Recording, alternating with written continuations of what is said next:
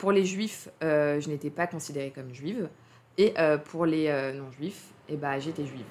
Donc en fait, je me suis construit là-dedans. Donc c'était un peu compliqué parce que tu sais pas trop où est ta place finalement.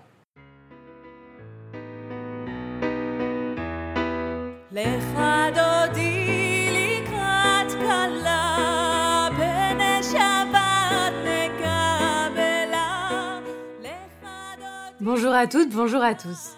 Vous écoutez Juif par choix, un podcast de Léa Tayeb pour le lab Ténois sur les femmes qui se convertissent au judaïsme en France. Ici, on se demande pourquoi des femmes s'engagent dans un tel processus. Pourquoi ces femmes sont-elles prêtes à consacrer plusieurs années de leur vie pour être reconnues juives? Beaucoup choisissent de passer par le consistoire, l'institution qui gère la plupart des conversions en France. En effet, seul le consistoire permet de voir sa conversion reconnue par la majorité du monde orthodoxe. Mais d'autres femmes optent pour une conversion chez les libéraux ou chez les massortis, une démarche tout aussi exigeante qui est reconnue par l'État d'Israël. Écoutons ensemble les histoires de ces femmes.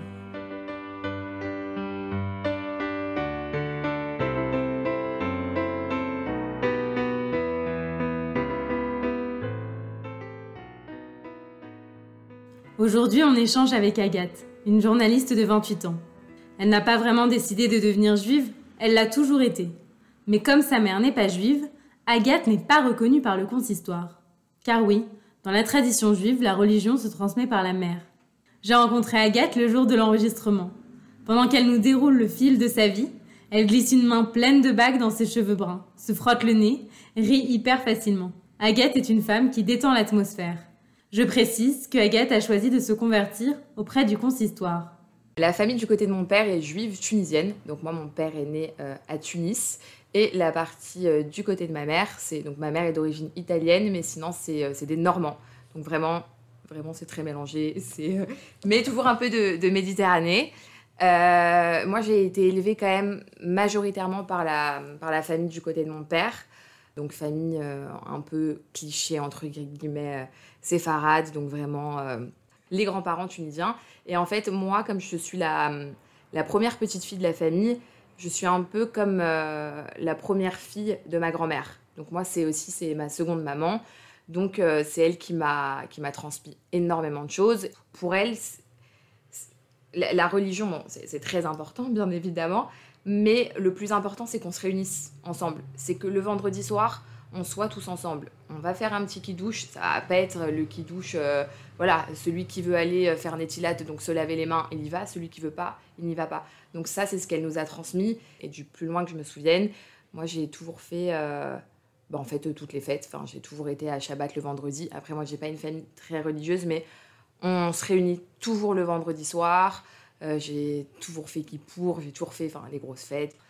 Mon père, alors, il a toujours été proche euh, de la religion, mais euh, voilà, c'est pas une famille très pratiquante. Donc c'est pareil, lui, euh, toujours Shabbat. Ensuite, il s'est un peu éloigné de ça, vu que de toute manière, il, s'est mis en couple avec ma maman qui n'était pas juive. Mais mon père, en fait, ce qui est assez paradoxal, c'est que aujourd'hui, il n'est pas religieux, c'est-à-dire qu'il n'est pas chômeur Shabbat, il ne fait pas Yom Tov, enfin, il fait pas toutes les grosses fêtes.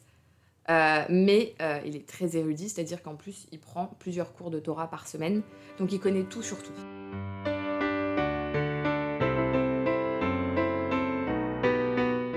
Dans ma famille, j'ai toujours pensé que j'étais juive. Voilà. Je le savais bien sûr au fond que ma mère n'était pas juive et que mon père était juif, donc il y avait un petit problème. Mais effectivement, moi, ma famille me l'a jamais fait ressentir. Euh, surtout pas mes, grands-parents, parce que d'ailleurs ma grand-mère, depuis que je suis en maternelle, me dit euh, Agathe, il faut que tu te maries avec un juif. Et euh, effectivement, ça en grandissant, parce que j'ai quand même évolué avec pas mal de juifs autour de moi, que j'ai commencé à comprendre. Parce que j'étais. on m'appelait la moldue. On m'appelait la moldue, pourquoi? Parce que bah, j'étais un peu comme Hermione Granger dans Harry Potter, c'est-à-dire que je connaissais tout, mais je ne l'étais pas. Pour, euh, pour les juifs, euh, je n'étais pas considérée comme juive.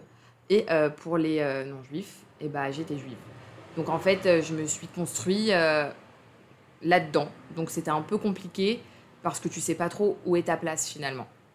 Et justement, comment tu as ressenti le fait de ne pas être considérée comme juive alors que toi, tu le ressentais pleinement? Tu te ressentais pleinement juive et tu, n'as jamais remis en question cette vérité-là, puisque pour toi, tu étais véritablement juive et tu n'avais pas forcément à le prouver. Bah, ça fait. Ça fait un peu mal quand même. Parce que, euh, effectivement, je n'avais pas à prouver ça. Je suis juive. En fait, moi aussi, je, je fais pour Moi aussi, enfin, à chaque fois, je sors pour mais parce que c'est la fête, euh, la plus grosse fête euh, de, cette religion. Mais moi aussi, je fais à Shabbat. Moi aussi, je, je, ne mange pas de porc. Enfin, pourquoi en fait Pourquoi moi on va me dire non tu n'es pas juif juste parce que ta mère ne l'est pas? Mais alors qu'on a exactement les mêmes pratiques et voire je pratiquais plus que d'autres. Et ça, ça, ça me rendait folle. C'est-à-dire que moi, je suis très heureuse dans ma vie et je suis très contente d'avoir ces, ces deux familles finalement, mais je ne veux pas que mes enfants aient ce problème d'identité finalement. Voilà, moi ça a été un petit peu compliqué dans ma construction personnelle et moi je veux que mes enfants, voilà, ils vont naître, ils seront juifs et ensuite, bah, ils feront ce qu'ils veulent.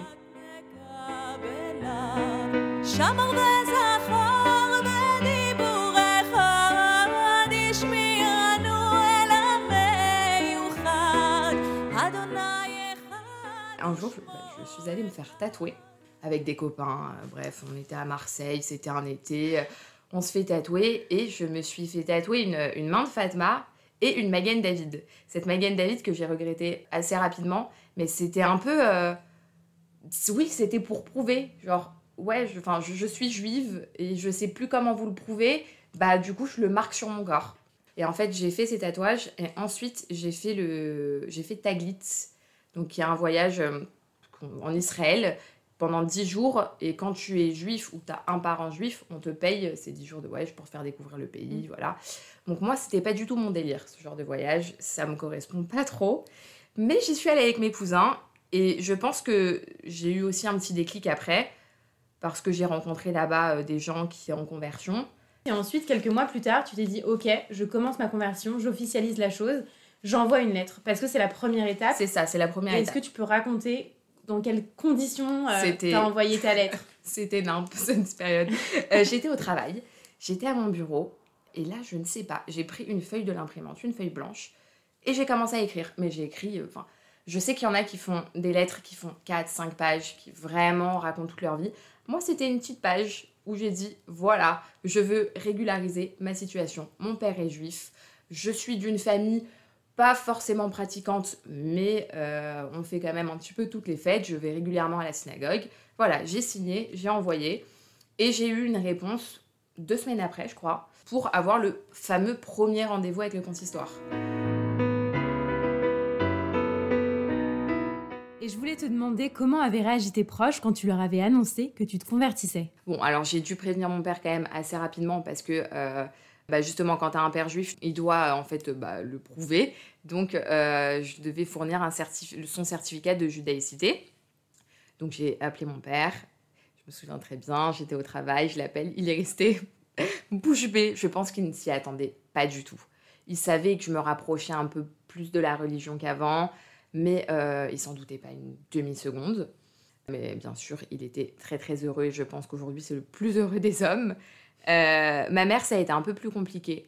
Quand je lui en ai parlé, euh, la première chose qu'elle m'a dit, c'est J'étais sûre que tu le ferais. Mais ensuite, pour elle, j'avais un peu bah, fait le. J'avais un peu choisi la famille de mon père. C'était comme si je l'avais abandonné. Mais vraiment, hein, elle ça a été difficile pour elle, je le comprends. Aujourd'hui, euh, aujourd'hui, je pense qu'elle a compris qu'il y avait zéro choix et que c'était juste une question de religion et que je l'aime autant que j'aime mon père. Mais, euh, mais ouais, ça a été plus difficile à avaler.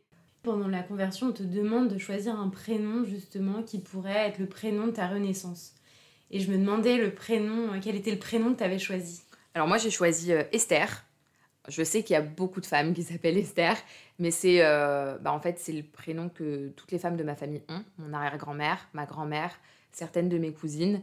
Euh, donc c'était important pour moi euh, d'avoir le même et d'être cette fois vraiment totalement intégrée finalement à ma famille parce que ça c'est un truc j'étais un peu vexée quand j'ai en grandissant je me disais mais pourquoi moi je m'appelle pas Esther?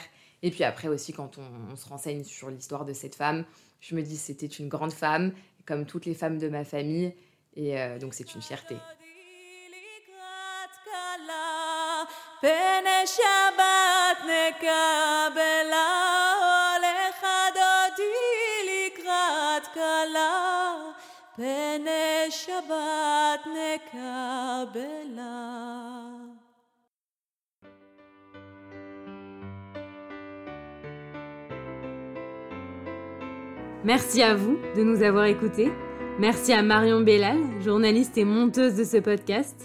Noémie Bouskila pour son interprétation de L'Echadodi et Asaf Matitiaou pour son soutien musical.